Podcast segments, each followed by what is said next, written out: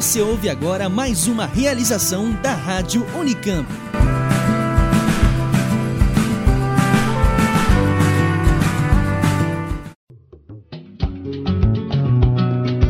O merienda é o seu alimento quinzenal que passeia pela história, língua e artes hispânicas. A cada podcast, um novo tema. Com produção e apresentação da professora Romilda Mucchiuti, da área de língua espanhola do Centro de Ensino de Línguas da Unicamp. La cita de Camus que me inspiró el libro es, en medio del invierno descubrí que tengo adentro un verano invencible. Y eso me puso a pensar que todos tenemos un verano invencible adentro y cuando parece que estamos sumidos en el invierno, si le damos la oportunidad, el verano se manifiesta. Yo creo que el amor se puede dar a cualquier edad, pero a medida que pasan los años uno tiene más, más carga y se va cerrando y tiene más desconfianza y tiene miedo de sufrir y de correr riesgos. Y no hay amor posible si no estás dispuesto a correr el riesgo. Yo tengo 75 y he descubierto el amor ahora por tercera vez en mi vida. Cuando eh, me separé de Willy hace dos años atrás, pensé, bueno, ya el resto de mi vida voy a estar sola. Pero ya ves que no. No pasa solamente en las películas lo del amor. El amor pasa en cualquier momento, a veces por casualidad, otras veces porque la gente lo busca. Y, yo creo que hay una cosa como de destino también. Mira lo que me pasó a mí. Eh, después de haberme separado de Willy, estaba viviendo en una casa chiquita con mi perro, una vida que había decidido fuera muy privada, una vida de trabajo. Y un señor en Nueva York, yo vivo en California, al otro lado del continente, iba manejando su auto a Boston y me escuchó por la radio y mandó un mensaje a mi oficina. Y durante cinco meses este hombre mandó un mensaje todas las mañanas, un mensaje de buenos días y todas las noches un mensaje de buenas noches. Hasta que en octubre decidí, bueno, ya que voy a ir a Nueva York, vamos a conocerlo. Y se armó ahí la cosa en cinco minutos. O sea que esas cosas pasan, son milagros que pasan.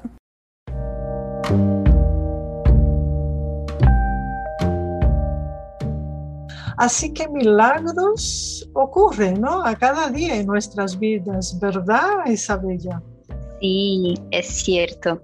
Y la historia de la familia y, por supuesto, la de la vida privada de Isabel Allende está cargada de esos milagros, pero también de muchos dramas. Ay, antes es verdad, creo que la de todas y la de todos, de todas, ¿no? Pero no, no somos capaces de notarlo, creo yo. Pero antes de seguir, te doy la bienvenida, Isabel, a este episodio del Meringue en el que vamos a tratar de esta gran escritora. Me decía que antes de que empezáramos que no es chilena, Isabel Allende.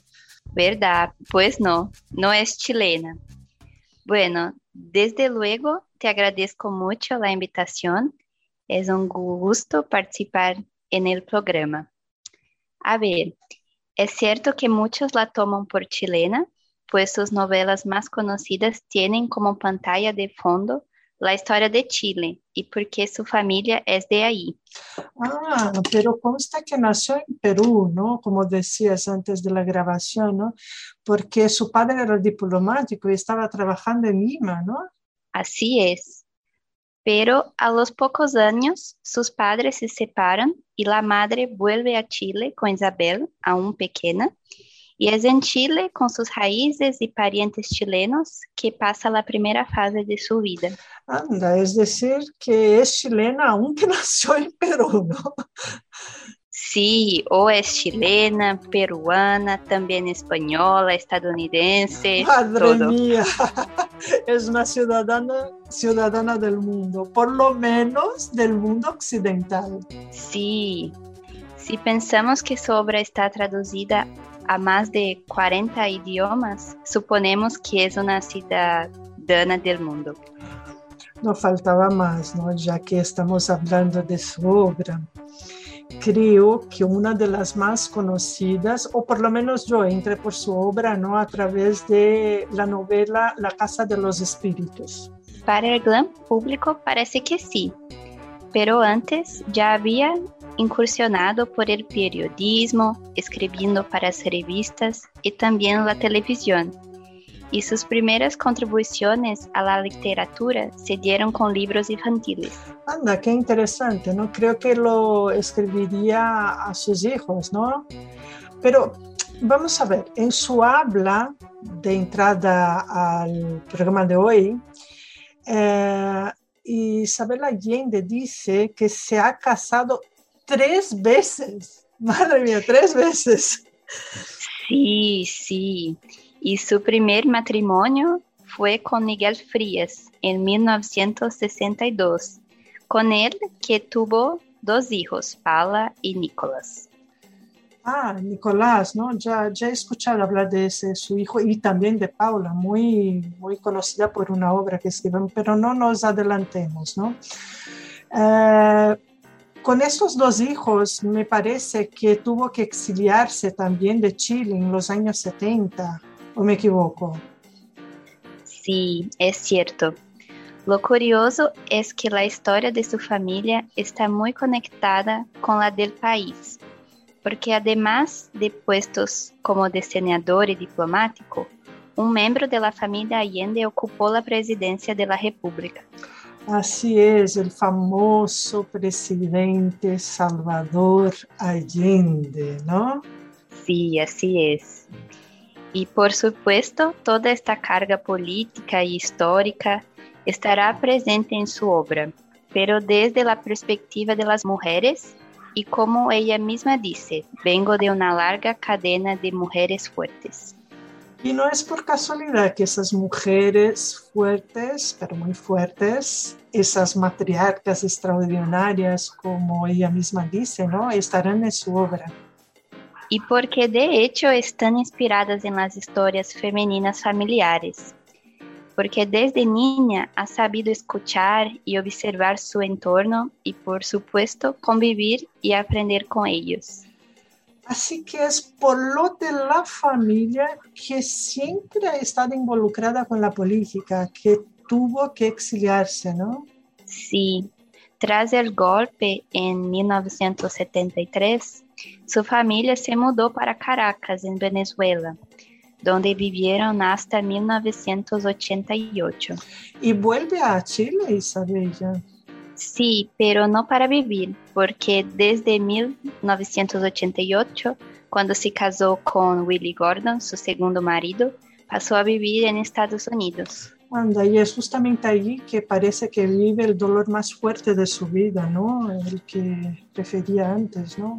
Exactamente, y utiliza la escrita como una especie de tratamiento sanador. Vamos a escucharlo. La enfermedad y la muerte de Paula fue, eh, fue muy largo. Fue muy largo y muy doloroso y todos los días eran iguales. Paula estaba en coma, no había ninguna reacción de ella de ninguna clase. Yo imaginaba que ella sentía, pero no sé si sentía, si podía oír o algo. Y los días eran todos iguales. Y eso duró un año. Y cuando Paula murió, me encontré como en un vacío. No sabía por qué había pasado, qué había pasado. No, lo podía aceptar. Paula murió el 6 de diciembre de 1992. Y un mes más tarde, el 8 de enero, empecé a escribir, escribir un libro que se llamó eventualmente Paula. Y en ese libro traté de poner en orden, cronológico casi, lo que había pasado, desde el momento en que ella cayó enferma en el hospital en Madrid hasta su muerte en mi casa en California. Me basé en unas notas que yo había tomado en el hospital, porque yo creí que Pablo iba, iba a despertar del coma. Y me habían dicho que la gente que ha pasado por un coma pierde la memoria, que se sienten muy confundidos. Entonces, para recordarle quién era ella y de dónde venía, le contaba de la familia, le contaba del pasado, de Chile, de todo aquello que ella podría haber olvidado. Tomé esas notas en unos cuadernos y después le escribí a mi mamá. A mi madre yo le escribo todos los días. Mi madre juntó 180 cartas ese año que me las devolvió a fin de año y estaban en orden y me dijo léelas para que veas que la única salida de Paula era la muerte. no tenía otra forma de salir de esto. Y yo leí las cartas y entre las cartas y las anotaciones que yo había hecho, durante un año fui escribiendo el libro y ordenando en mi cabeza y en mi corazón lo que había pasado. Y al, ordenarlo y ponerle los adjetivos, como decimos, que los adjetivos no tienen por qué ser todos negativos, Paula fue resurgiendo viva. Yo, la recordaba solo en coma, solo o muerta. Y se me fue apareciendo viva desde chiquita los 28 años que vivió. La recuperé. Así que el proceso ese fue de lágrimas, pero fue muy sanador y muy útil. Y además ha tenido ese libro la virtud de que de todos los libros que yo he escrito es el que tiene más respuesta de los lectores. No pasa un día, a veces no pasa yo diría no, pasan días, pero a veces no pasa ni tres ni cuatro días sin que yo reciba algún mensaje de alguna parte del mundo en algún idioma de alguien que está leyendo Paula o que leyó Paula y que se siente tocado porque ha tenido una pérdida, no necesariamente de un hijo, puede haber sido un divorcio, puede haber sido una enfermedad, se le murió la mamá o se, o se peleó con alguien y no lo ha visto por años, lee el libro y me escribe y me dice, voy a hacer el esfuerzo de reconciliarme porque la vida es muy corta para seguir peleando. Muy fuerte este testimonio, ¿no? Madre mía. Y que nos invita a la lectura y a sanarnos con reflexiones acerca de nuestras actitudes frente a nuestras acciones, nuestra vida. Es cierto, y vamos, que acababa de perder a su hija, Paula, ¿no? Es decir, que se vale de la escrita para superar ese momento de fuerte dolor, ¿no? Sí, y esta estrategia ya la había utilizado anteriormente. En los 13 años en los que estuvo en Venezuela, escribió dos libros. Ah, muy bien, ¿no? Sí, y uno de ellos fue aquel que yo me, al que me referí al inicio ¿no? del programa, La Casa de los Espíritus, ¿no? Sí, que nació de una carta que había comenzado a escribirle a su abuelo en 1981, cuando este tenía 99 años y estaba al punto de morirse. Imagínate, ¿no? Anda, y es una de mis pelis favoritas, la indico a todos, además de una historia muy, pero muy entrañable. Los actores que la interpretan son de lo mejor. Wynonna Ryder, Mary Streep y no faltaba más, Antonio Banderas, son algunos de ellos, ¿no? Sí, y Antonio Banderas vuelve a formar parte del reparto en la adaptación al cine de otra obra, de Amor y Sombras. Es impresionante, ¿no? Como aunque esas obras, estas dos obras son de los 90, eh, ¿no? Las películas, ¿no? Son muy actuales. Y los libros son de los años de 1980. Anda, y es que la historia se repite, ¿verdad? Sí, y muchos se ven en esas obras porque retratan los conflictos humanos, justamente. Ah, muy bien, así que vamos a escucharla una vez más a ver qué nos habla.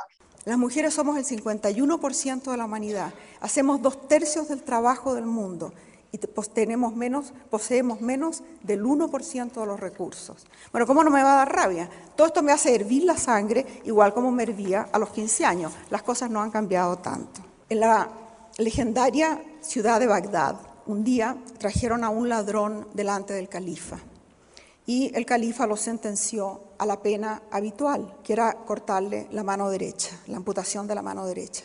Y el ladrón se tiró al suelo y le dijo, perdone, perdone, le dijo, pero yo estaba con hambre. Y en fin, dio una serie de explicaciones. Ya al califa, que le gustaban mucho las adivinanzas, le dijo, si me contestas acertadamente una adivinanza, te puedo decir. Y la adivinanza es, ¿qué quieren las mujeres? ¿Qué diablos quieren? El ladrón lo pensó un poquito y le dijo, las mujeres quieren que las escuchen Escucha y cada una te va a decir lo que quiere. Era una respuesta tan astuta que el califa, aunque no estaba satisfecho, las dejó ir. Yo he trabajado toda mi vida por mujeres y para mujeres en revistas femeninas y en distintas cosas. Las conozco muy bien. Pero al prepararme para esta noche, porque yo siempre me preparo, consulté la internet, que es lo que uno siempre hace, ¿no? Y expuse la adivinanza del califa. ¿Qué quieren las mujeres? Y salieron toda clase de manuales de autoayuda con títulos, con cierto, con títulos como este. Averigua lo que quieren las mujeres y acuéstate con ellas. También aparecieron consejos de hombres para otros hombres sobre cómo conseguir mujeres. He aquí un ejemplo, esto es textual. Las mujeres quieren tipos duros, muéstrate agresivo y seguro, no les des poder, mándalas, exígeles. Tus necesidades tienen prioridad. Eso es lo que a ellas les gusta. Bueno, yo pensé que tal vez no era muy acertada esa respuesta y me puse a pensar qué es lo que yo quisiera, yo como mujer. Yo creo que antes que nada, como cosa número uno, las mujeres queremos seguridad. Queremos seguridad para nuestros hijos, seguridad para nosotros. Nuestra misión es dar y preservar la vida. Yo diría también que las mujeres queremos, lo mismo que los hombres, ser valoradas. En muchas partes del mundo es una desgracia tener una hija mientras que los hijos son una bendición. A las comadronas les pagan menos si la criatura es una niña. Yo diría también que las mujeres queremos paz. En cualquier conflicto armado eh, moderno, la mayoría de las víctimas son civiles, lo que llaman, ¿cómo es que le dicen los americanos? Claro, son unas casualidades, así como si fueran, como si, claro, así como una cosa así como que no tiene importancia. El 80% de los refugiados en el mundo, desplazados por conflictos bélicos, son mujeres y niños, el 80%. Así que a nosotros la guerra no nos conviene. La violación en escala masiva se ha convertido en un arma de guerra. Medio millón de mujeres han sido violadas en los últimos años en el Congo. Desde niñitas de, meses, de meses, hasta viejas de 80 años, mutiladas, desfiguradas, con fístulas que a menudo son inoperables. La violación destruye los cuerpos de esas mujeres, destruye las vidas, destruye su futuro y destruye el tejido mismo de la comunidad. Es tan profundo el daño que hace que ahora también violan a los hombres. Por medio de la violación, las milicias y los soldados quiebran la voluntad y el alma de la población civil. Las víctimas sufren horribles traumas físicos y psicológicos y quedan manchados para siempre. No pueden volver a veces a sus familias, a sus aldeas, porque las rechazan porque, porque las avergüenzan y a veces hasta las apedrean a muerte. Este es otro caso en el cual la víctima es culpable por los crímenes del victimario. Yo creo que otro punto muy importante es que las mujeres queremos estar conectadas. Desde el comienzo de los tiempos, las mujeres se reúnen en torno al pozo, en la cocina, en torno a la cuna, en los campos, en las fábricas, en los hogares. Quieren ser escuchadas, quieren contar su historia y oír las historias de las otras mujeres. No hay nada más entretenido que el chisme. Nuestra pesadilla es ser excluidas porque solas somos vulnerables, pero juntas somos muy fuertes y florecemos. Esther Odiambo resumió todo en una sola frase. Ella dijo, cuando las mujeres están juntas, están alegres. Hay que darle una oportunidad a este inmenso recurso natural y renovable que es la energía femenina. Lo otro es que las mujeres queremos amor. Yo creo que tenemos algo raro en el cerebro, un tumor, alguna cosa en el cerebro, que nos impulsa al amor. Por amor aguantamos primero a nuestros mocosos y a los hombres. Y hay, hay, que ver el trabajo que nos dan, ¿no? Nos sacrificamos por amor. Y además nos sentimos nobles porque nos sacrificamos. Incluso necesitamos romance, imagínate tú. O sea que a mí el romance no se me da muy bien, pero el amor se me da. Y puedo decir que mi vida ha sido marcada por el amor y que mis libros, el tema de mis libros siempre es el amor. Y cuando me dicen, ¿por qué la gente lee tus libros? Porque yo creo que todos buscamos eso en la vida. Todos buscamos, todos queremos una visión del mundo en el cual triunfe, triunfen los sentimientos positivos y triunfe el amor. Y, y yo creo en eso. Hasta el día de hoy creo en eso. Bueno, y para terminar, antes de que me echen de aquí, las mujeres queremos belleza. En todas las culturas, entre los más pobres de los pobres, las mujeres nos adornamos con lo que sea, con una pluma de gallo, con unas conchitas, con un tatuaje, con pintura, con lo que sea. Nos adornamos. Adornamos nuestras casas, A veces tratamos de adornar a los hombres con resultados desastrosos por lo general. Queremos belleza, queremos belleza en el mundo, queremos belleza en la naturaleza, queremos belleza para nuestras vidas, para nuestros hijos. Cuando hacemos la pregunta de qué clase de mundo queremos, lo primero que me viene a la mente es, yo quisiera un planeta hermoso, prístino, donde la gente y las especies convivieran en alegría, en belleza. Como les decía, mis libros no son románticos, pero son optimistas, porque yo creo que el amor y la belleza cumplen una función esencial. Creo que existe el instinto de la belleza, tal como tenemos el instinto de sobrevivencia, de preservar la vida, tenemos el instinto de reproducción, tenemos el instinto de buscar la belleza y tenemos también el instinto de la evolución espiritual. Creo que es un instinto poderoso. No estamos en la edad de piedra. Con, con todo lo que le ha pasado a la humanidad, avanzamos lento, evolucionamos, lento, pero evolucionamos. Y cada vez más rápido gracias a la tecnología y a la globalización del mundo. en esa evolución espiritual va incluida la belleza. Mis personajes siempre tienen que vencer terribles obstáculos para realizar sus destinos y para ponerle a esos destinos algo de belleza. Si el califa de la historia me preguntara a mí, me planteara su, adivinanza, ¿qué quieren, las, mujeres? Mi respuesta tendría que ser, si tuviera que ser en una frase, muy diferente a la respuesta del ladrón. Yo le diría al califa que nosotros realmente queremos belleza en nuestras vidas y belleza en el mundo. Muchas gracias.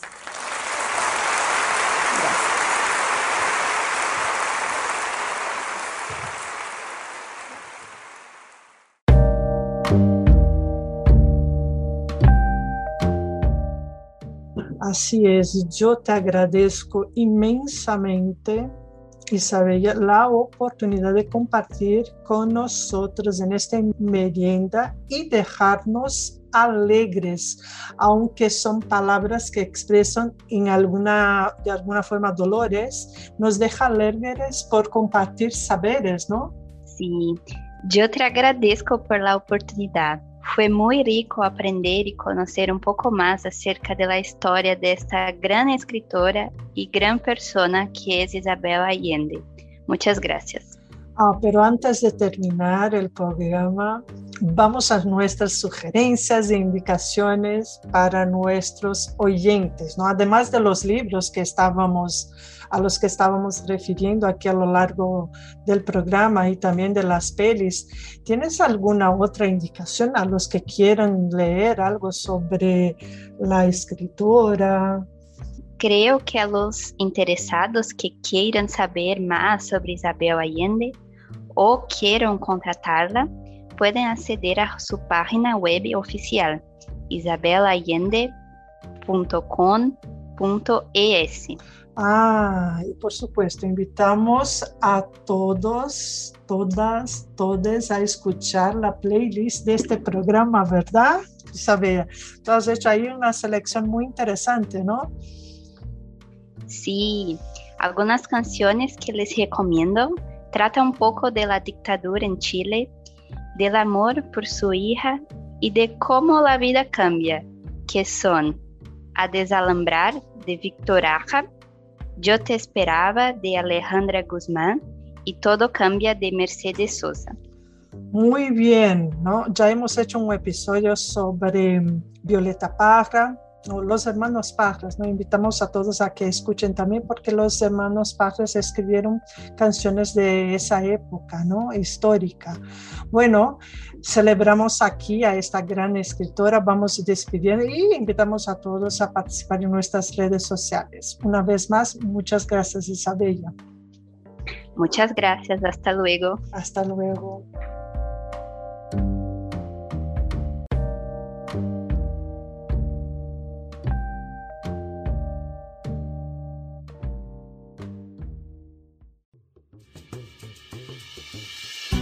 Termina aqui Merienda. Produção e apresentação: Romilda Mokilt. Realização: Rádio Unicamp.